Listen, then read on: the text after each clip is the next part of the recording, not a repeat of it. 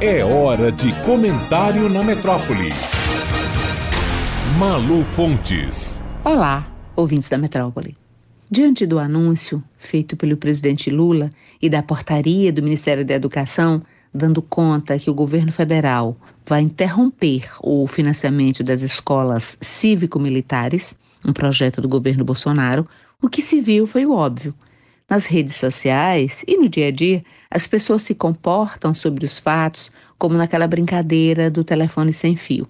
A primeira pessoa ouve uma coisa e a décima já passa adiante uma décima versão que nada, absolutamente nada tem a ver com a frase dita pela primeira e ouvida pela segunda. Duas grandes mentiras se espalharam sobre o anúncio.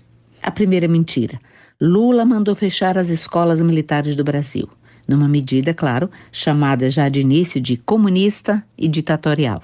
A segunda mentira. As escolas cívico-militares e as escolas militares são a mesma coisa, sinônimas. E agora vamos aos fatos, como eles são. As escolas cívico-militares não são escolas militares. São parte de um projeto de Bolsonaro de militarização das escolas públicas civis e pelas beiradas, pela vigilância do comportamento, dos hábitos e até dos aspectos físicos dos alunos, como corte e pintura dos cabelos, por exemplo.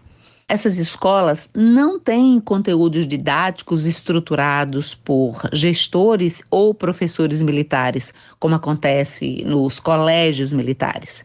Os colégios militares não são custeados pelo Ministério da Educação. São mantidos, no caso dos federais, pelo Ministério da Defesa e têm como projeto principal formar os filhos de militares e alunos que geralmente ingressam na carreira militar. No caso dos colégios da Polícia Militar, é a mesma coisa, ou seja, é a Polícia Militar de cada estado que mantém seus colégios. Os alunos, não filhos de militares que quiserem cursá-las, nos dois casos, se submetem a rigorosos processos de seleção para o ingresso.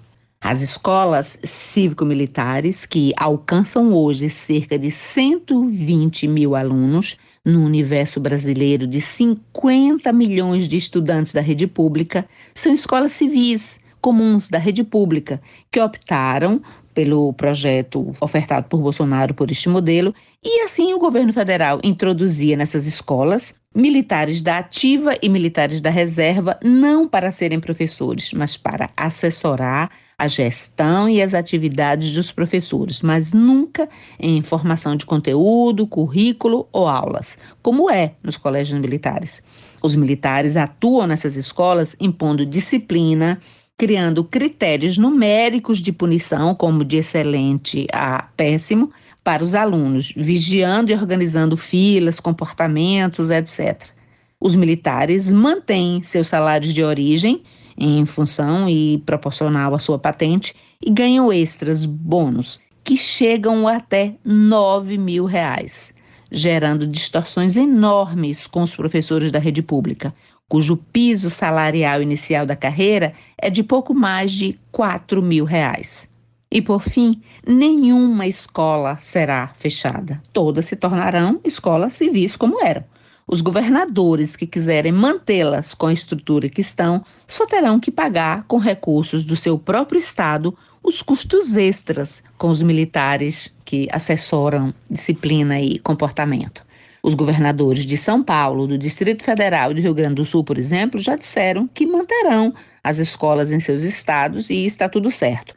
Eles devem saber que tem uma demanda do seu eleitorado para lidar e sabem o que estão fazendo. Os estados pagam os custos e pronto. Cada estado manterá assim, se quiser. Malu Fontes, jornalista para a Rádio Metrópole.